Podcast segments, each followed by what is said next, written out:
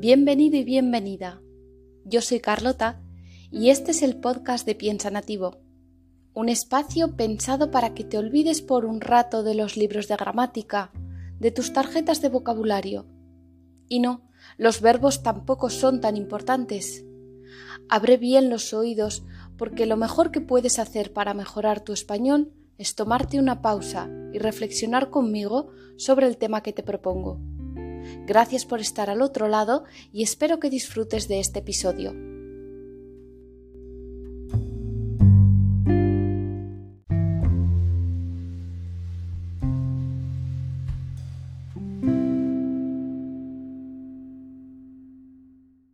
Buenos días, buenas tardes o buenas noches. Estés donde estés, bienvenido al episodio de hoy. Hoy vamos con un episodio de los que yo llamo personal. Bueno, más que personal, diría basado en mi experiencia. Pero creo que es un tema que puede alcanzarnos de una manera u otra a todos. Y es que la mayor parte de las personas utilizan hoy en día alguna aplicación de mensajería instantánea que le mantiene en contacto permanente con amigos y familiares. Muchas personas tienen grupos de mil cosas, de pádel, del colegio, los amigos del instituto, cuatro grupos familiares y un largo etcétera que no descansa ni cuando apagas la luz de la mesilla. En este episodio vas a ver cuál es la experiencia de una persona que no tiene ninguna aplicación de mensajería instantánea o casi ninguna y de la de otras personas que como yo no tienen WhatsApp. Puede que si eres estadounidense, por ejemplo, no te suene tan extraño, dado que, como veremos más adelante, este es un mercado en el que todavía no ha tenido una implantación al nivel de los países europeos. Pero si me dejáis explicaros, entenderéis por qué a los españoles se les hace tan raro que alguien no tenga WhatsApp.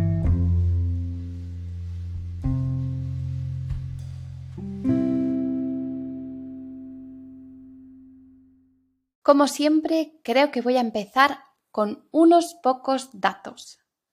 Y es que WhatsApp es una de las aplicaciones de mensajería instantánea con más implantación en todo el mundo. Entre los mercados más importantes que se le resisten destaca Estados Unidos y Canadá, donde la primera sería Facebook Messenger. Así que al final todo queda en casa. Un momento, os voy a explicar aquí dos cosas. La primera es que algo se te resista o se le resista. Quiere decir que es difícil, que no lo puedes conseguir. Resistirse sería pues un verbo reflexivo al que le añadimos el pronombre de complemento indirecto para indicar a quién se le resiste. ¿Se te resiste a ti o se le resiste a él o a ella? Y ahora una expresión. Cuando decimos todo queda en casa, queremos decir eso, que todo queda en manos de la misma empresa. Pero lo podéis aplicar a otras cosas, como cuando tu padre o tu madre te dan dinero y tú les dices, anda, venga, estírate, que al final todo queda en casa.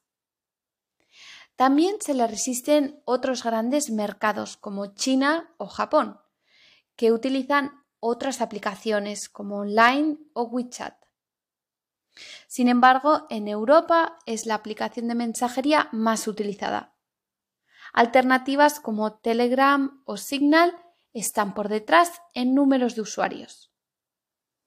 España es el noveno país con más usuarios, concretamente 33 millones de usuarios, lo que en un país de 47 millones es todo un éxito para la compañía. Una cosa bastante increíble sobre el uso de WhatsApp es que se ha convertido en algo muy transversal, que utilizan todas las generaciones. Creo que este es uno de los secretos de la aplicación. Cuanta más gente lo utiliza, más difícil es salirse de ella. Se convierte en el medio de comunicación hegemónico, en un lugar por lo que la persona que está fuera parece que no tiene forma de comunicarse con los otros.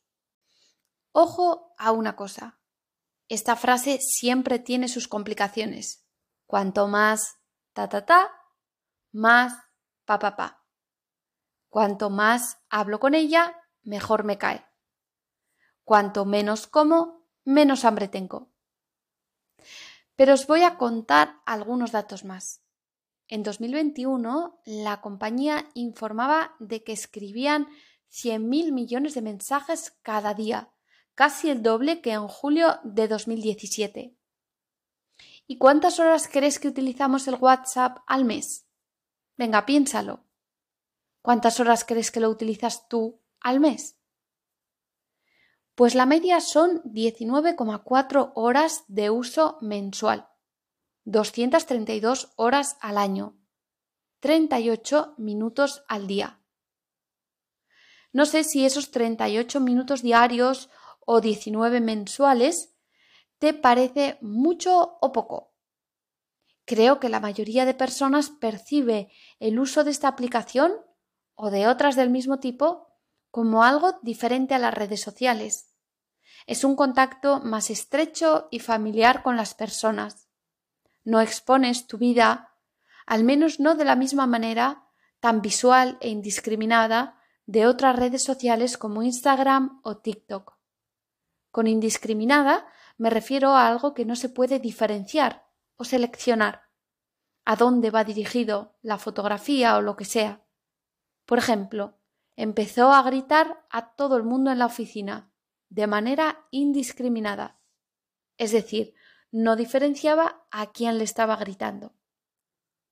Sin embargo, en mi opinión, sí que hay algo de red social en esta aplicación, que además ha tenido la sabiduría de no posicionarse como tal, de manera que tiene un montón de personas, adultos entre ellos, mirando el móvil cada 10 o 20 minutos haciendo o pasando fotos, con la oreja metida en el móvil escuchando un audio, o revisando una conversación para enseñar no se sabe qué foto.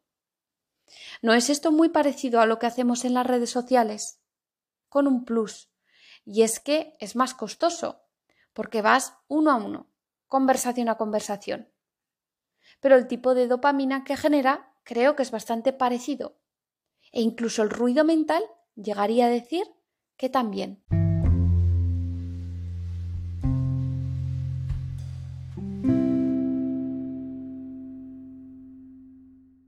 Os voy a relatar aquí algunas experiencias de personas que no utilizan esta aplicación para que os hagáis idea de cuáles son sus motivaciones y sus sensaciones a este respecto.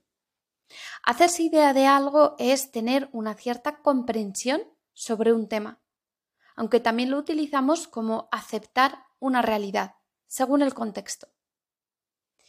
Por ejemplo, un no usuario de la aplicación relataba lo siguiente.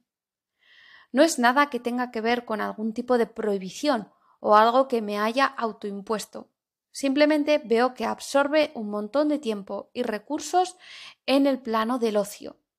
No es extraño estar en una conversación con gente y que en lugar de hablar contigo esté mirando el WhatsApp.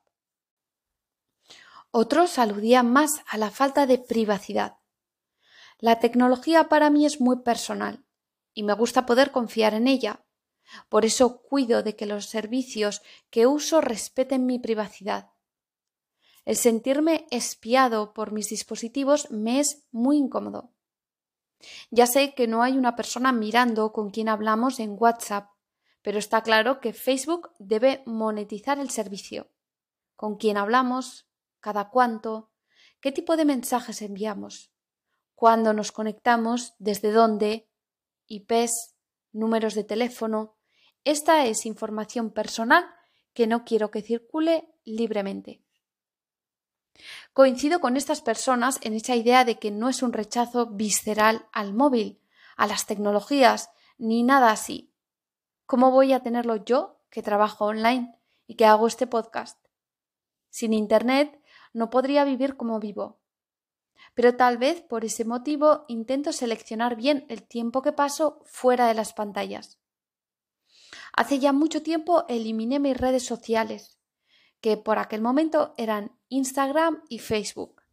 Y no fue nada complicado, la verdad, porque nunca he sido una gran usuaria de ellas.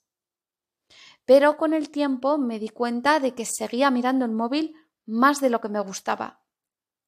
Mi atención siempre estaba fraccionada, como si solo pudiera concentrarme en cosas en periodos muy cortos de tiempo.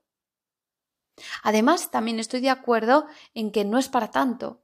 A veces se nos hace muy raro que la gente haga las cosas un poco diferentes.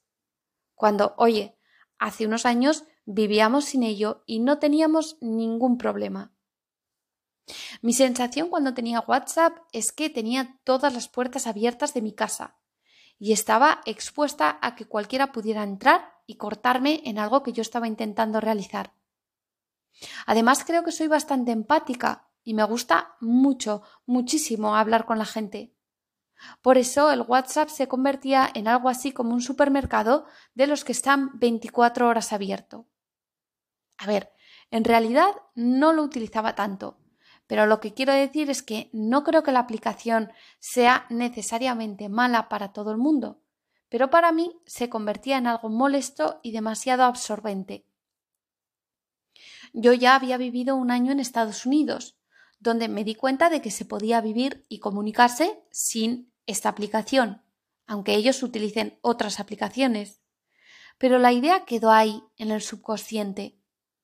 Creo que fue un 1 o 2 de enero, no sé por qué, pensé, me voy a quitar el WhatsApp.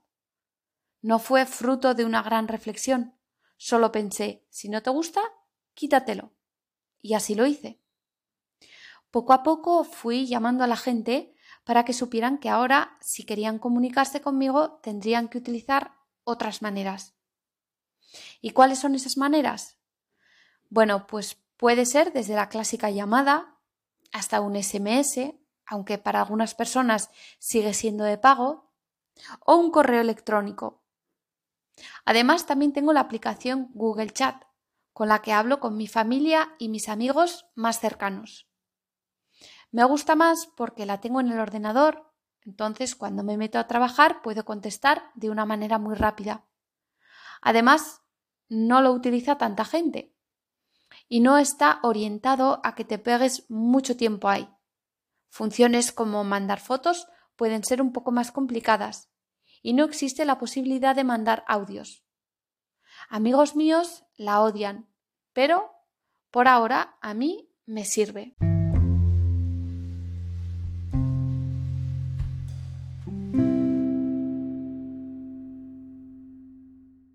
¿Qué problemas puede conllevar no tener WhatsApp?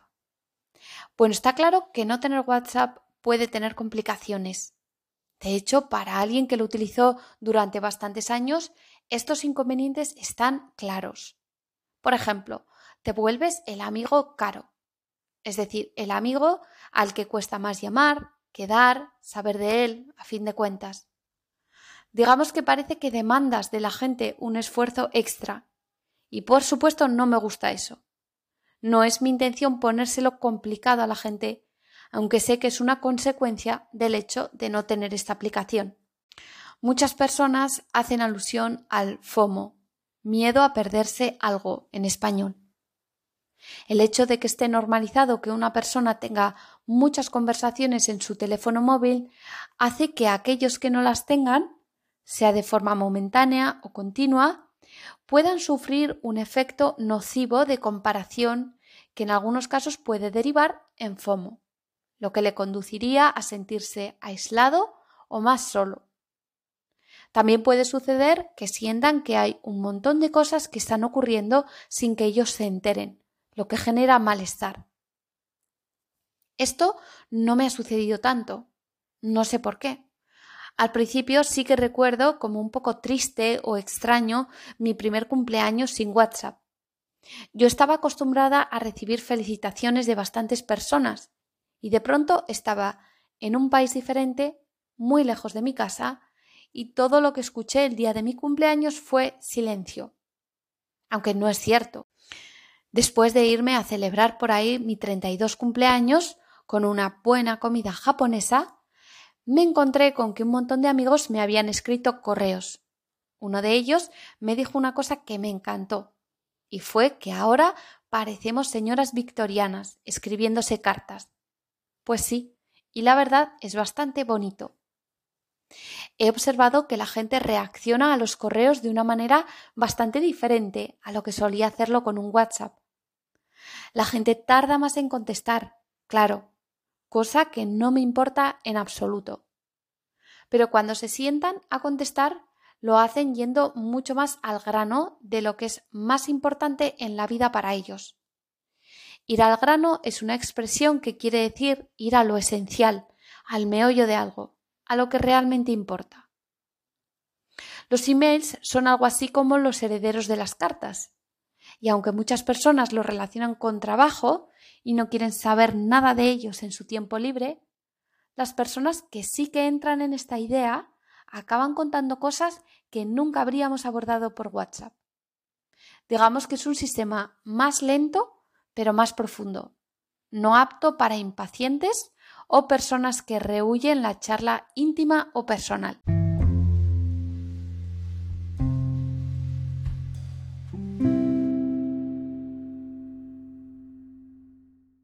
Ahora viene el problema más reciente que tengo con el hecho de no tener WhatsApp. Y es la primera vez que me he planteado la posibilidad de volver a ponérmelo. Y es que al conocer gente nueva sí que noto una cierta barrera.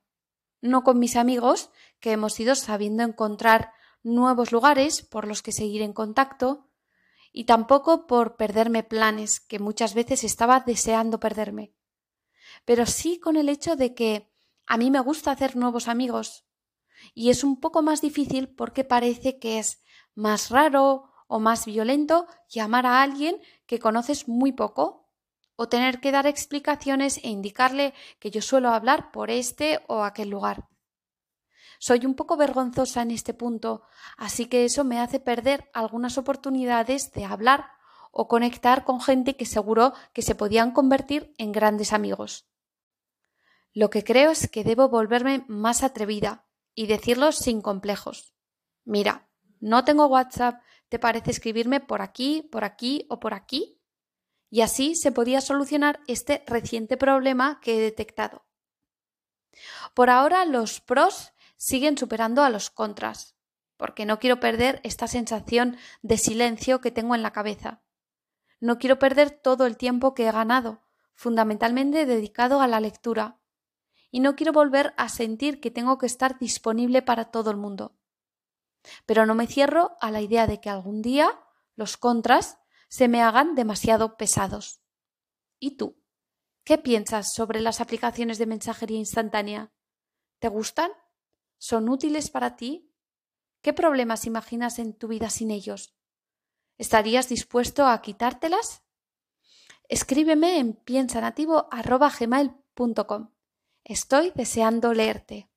Y hasta aquí el episodio de hoy. Espero que lo hayas disfrutado. Si deseas la transcripción, puedes darte de alta en Patreon, donde iré subiendo cada semana las transcripciones del podcast y os propondré un tema sobre el que reflexionar por escrito. Podéis mandarme vuestras respuestas. Espero que pases una semana estupenda y nos encontremos en el próximo episodio.